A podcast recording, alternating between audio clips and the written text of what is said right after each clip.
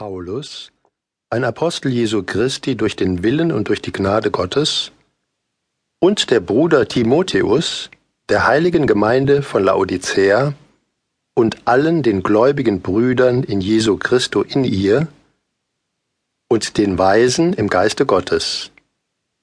Gnade sei mit euch und der wahre Friede von Gott, unserem Vater, in dem Herrn Jesu Christo.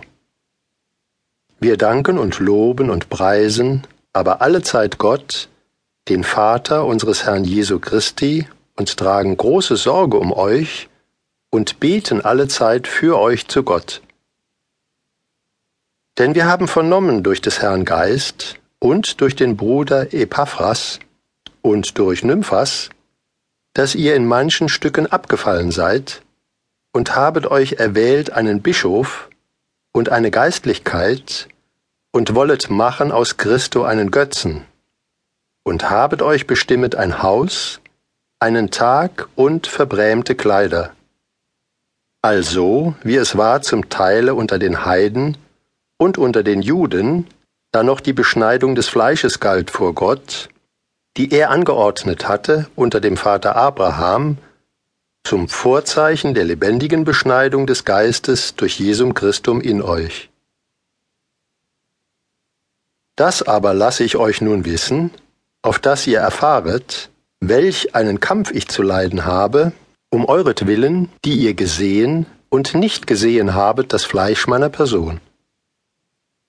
Und auf dass ihr kräftig ermahnet werdet in eurem Herzen und dann zusammennehmen möchtet eure Liebe, in welcher ist aller Reichtum des gewissen Verstandes, um zu erkennen das große Geheimnis Gottes, des Vaters in seinem Sohne Jesu Christo, in dem aber verborgen sind alle Schätze der Weisheit und der lebendigen Erkenntnis im Geiste.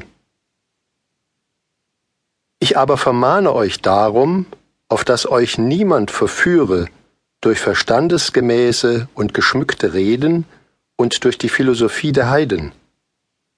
Denn Vernunft ist auch den Tieren eigen, wie die Philosophie der Heiden, welche den toten Götzen opfern.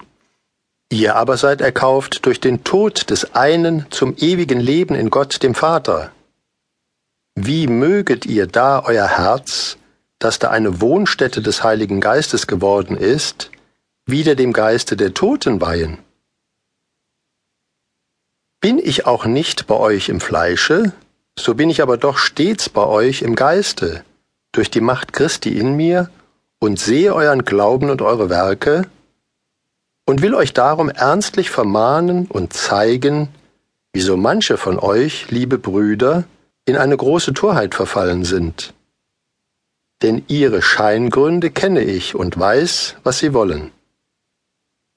Also aber sei es, dass ihr Jesum Christum halten sollet, wie ihr ihn von mir überkommen und angenommen habet, und sollet also wandeln nach dem Evangelium, das ich euch getreu gepredigt habe, und sollet im selben feste Wurzeln fassen und fest sein im Glauben, also wie ich es euch alle gelehrt habe im Geiste unseres Herrn Jesu Christo, des lebendigen Sohnes Gottes, der da herrschet zur Rechten des Vaters von Ewigkeit. Also aber, wie ihr nun werden wollet und es haben wollet, seid ihr Widersacher Christi und seines Wortes. Was wollet ihr denn? Möchtet ihr von neuem wieder Sklaven und hart gehaltene Knechte des Gesetzes und der Sünde und des Todes werden? Von allem dem wir sind frei geworden durch Jesum Christum? Höret mich an. Ich sage zu euch, sehet gar wohl zu, dass ihr nicht berücket und beraubet werdet durch eure Weltweisheit, und durch die gar lose Lehre derjenigen unter euch, die da mehr fürchten die Römer und die blinden Juden als den Herrn der Herrlichkeit, der uns erlöset hat, und durch den wir und Himmel und Erde und alle Dinge gemacht worden sind.